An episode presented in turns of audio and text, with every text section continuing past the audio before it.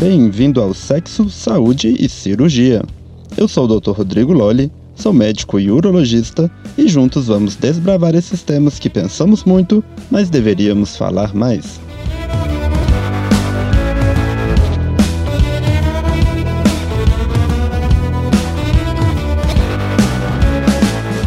Hoje nós falaremos sobre um tema que deixa muitos pais de cabelo em pé.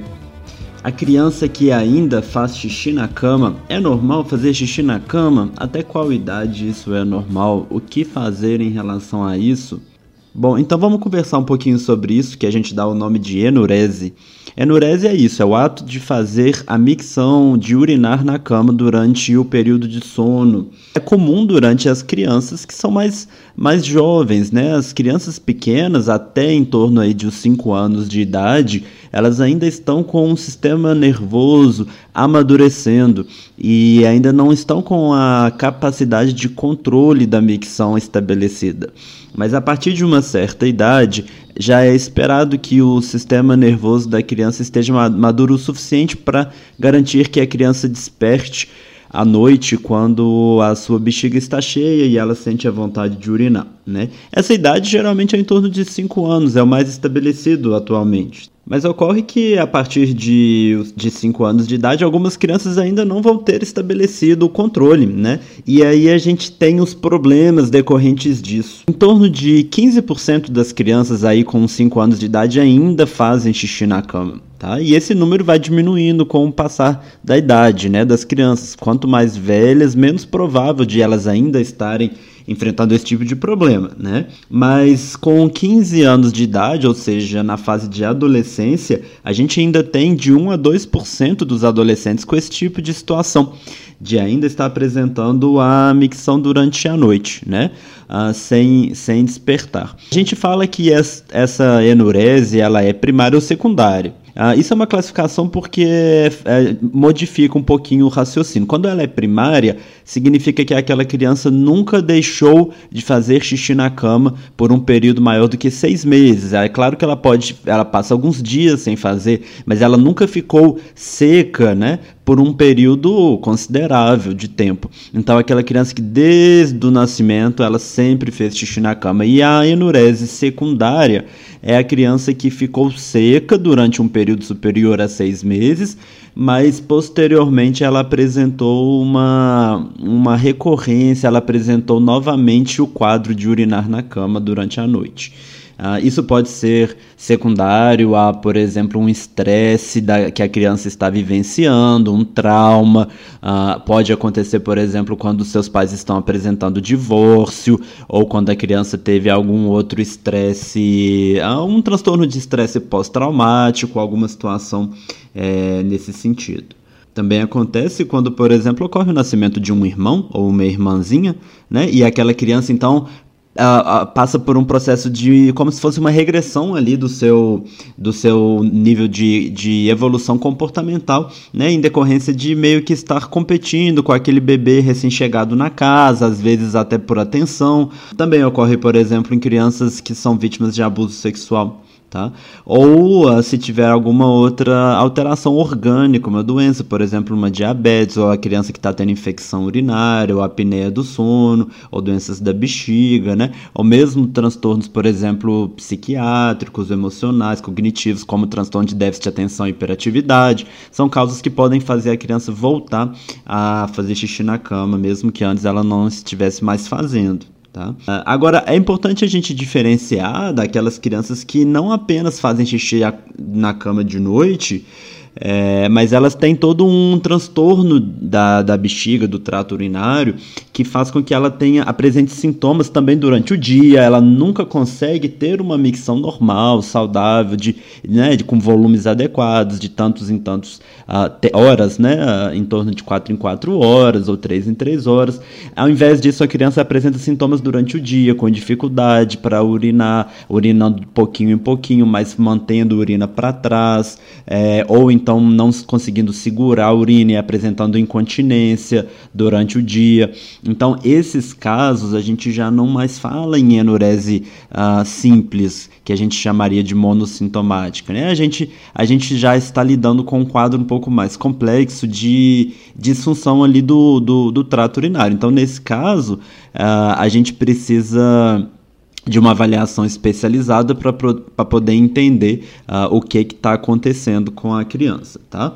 Agora, mesmo as crianças que fazem xixi na cama de forma isolada, assim como sintoma único, que não tem nenhum outro pro problema durante o dia, é, é uma situação que precisa ser tratada e precisa se buscar ajuda, mas a gente observa que, na verdade, muitos pais Uh, ou às vezes a criança mais velha uh, meio que esconde esse tipo de problema, os pais negam essa situação, ou às vezes a gente observa os pais a, a re repreendendo a criança como se ela tivesse alguma responsabilidade é, voluntária por estar acontecendo esse tipo de situação. E a gente recomenda que os pais não façam isso, não, não punam as crianças quando elas apresentarem é, a, a micção, a diurese durante a noite na cama.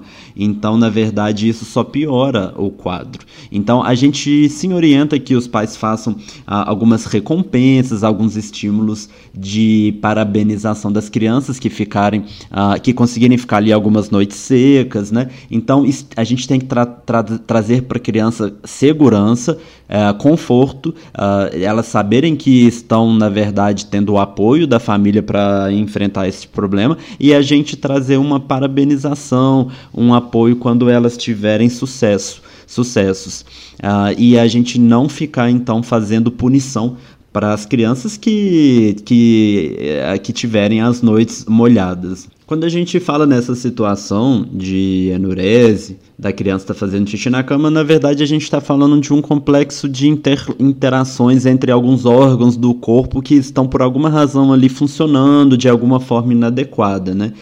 Só para a gente contextualizar, então existe é, uma, é um conjunto de ações da bexiga, dos rins e do cérebro, né? Então a bexiga ela pode estar, por exemplo, apresentando uma capacidade menor do que o normal, não conseguindo ah, apresentar o enchimento com o volume que seria esperado para a idade da criança, e ela pode estar tendo contração uh, involuntária fora do momento que seria esperado quando a criança, por exemplo, chega ao banheiro, é aquele momento que ela tem que esvaziar a, a bexiga e fazer o xixi, quando ela está ali na posição, no lugar adequado.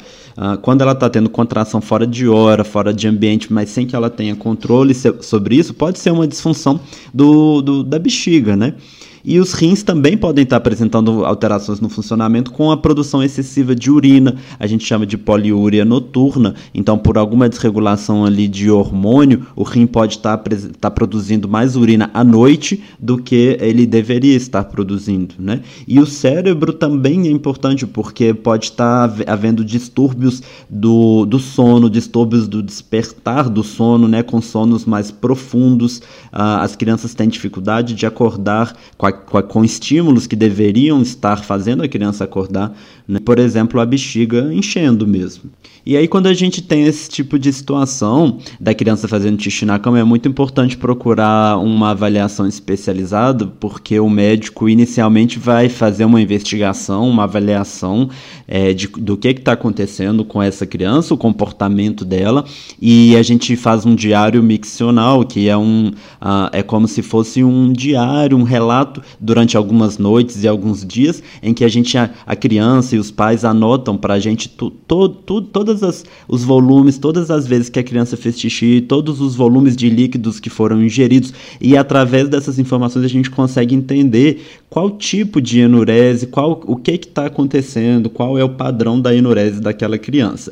Para a partir daí a gente delinear o melhor tratamento para aquele caso. E existem, portanto, mais de um tipo de tratamento. A gente observa para caso a caso qual é o tratamento mais apropriado e às vezes a gente precisa de associar mais de um tipo de tratamento ou às vezes alternar é, entre diferentes tratamentos, tá? Mas só para poder vocês saberem, existe tratamento com remédios de comprimido, existe tratamento que a gente faz com uma um chama alarme de diurese. O alarme de diurese É um equipamentozinho que tem um custo acessível, que a família adquire, uh, e ele consiste em duas peças: um sensor ah, que é conectado através de um fiozinho ao dispositivo propriamente dito, que é alimentado por uma bateria. E esse dispositivo ele detecta a umidade através desse sensor que é colocado na roupa íntima da criança. Uh, e o dispositivo dispara um alarme sonoro quando ele detecta a umidade, que a gente usa isso com o objetivo da criança poder despertar na hora que ela começa a fazer o xixi. E isso vai condicionando ao longo das noites o cérebro da criança a despertar quando uh, a criança começa a apresentar é, a micção ali durante a noite, durante o sono. E aí a criança, começando a fazer xixi, ela é ensinada que ela tem que interromper aquele xixi, levantar da cama, ir até o banheiro, terminar de esvaziar a bexiga no banheiro, arrumar, trocar o lençol da cama. A gente sempre orienta algumas coisas em relação a isso aos pais é, e voltar para a cama e seguir a noite de sono. Tá? Mas o, a escolha entre as modalidades de tratamento, de medicamento, qual, qual tipo de remédio, existem mais de uma classe, mais de um tipo de remédio para esse, esse tratamento. É, ou se a gente vai fazer a utilização do, do alarme de diurese, que é esse equipamento que a gente falou, é, essa escolha do tratamento vai ser caso a caso, dependendo de, do que, que vai ser mais apropriado para aquele cenário. Mas então o mais importante é a gente saber que esse tipo de problema de fazer xixi na cama, primeiro tem tratamento, segundo deve ser tratado adequadamente, porque o impacto social e o impacto uh, de crescimento, de amadurecimento psicológico para aquela criança é muito grande. Então a gente vê crianças que têm apresentado dificuldades de, de amadurecimento, de socialização, elas passam às vezes por bullying na escola, perante os amigos, é, às vezes uh, conflitos familiares. Então a gente não pode subestimar o problema, a gente tem que saber que ele existe e buscar ajuda para poder a gente cuidar adequadamente das nossas crianças. Então, vamos ficar do lado das crianças, vamos apoiá-las se elas estiverem passando por esse tipo de problema, procurar ajuda profissional e resolver esse tipo de situação. Esse foi o Sexo, Saúde e Cirurgia. Eu sou o Dr. Rodrigo Lolli. Acesse o site urololi.com e fique por dentro de muito mais conteúdo. Eu estou no YouTube como Rodrigo Lolli Urologia e no Instagram como Urololi. Até o próximo episódio. Saúde e paz. E um pouquinho de sexo.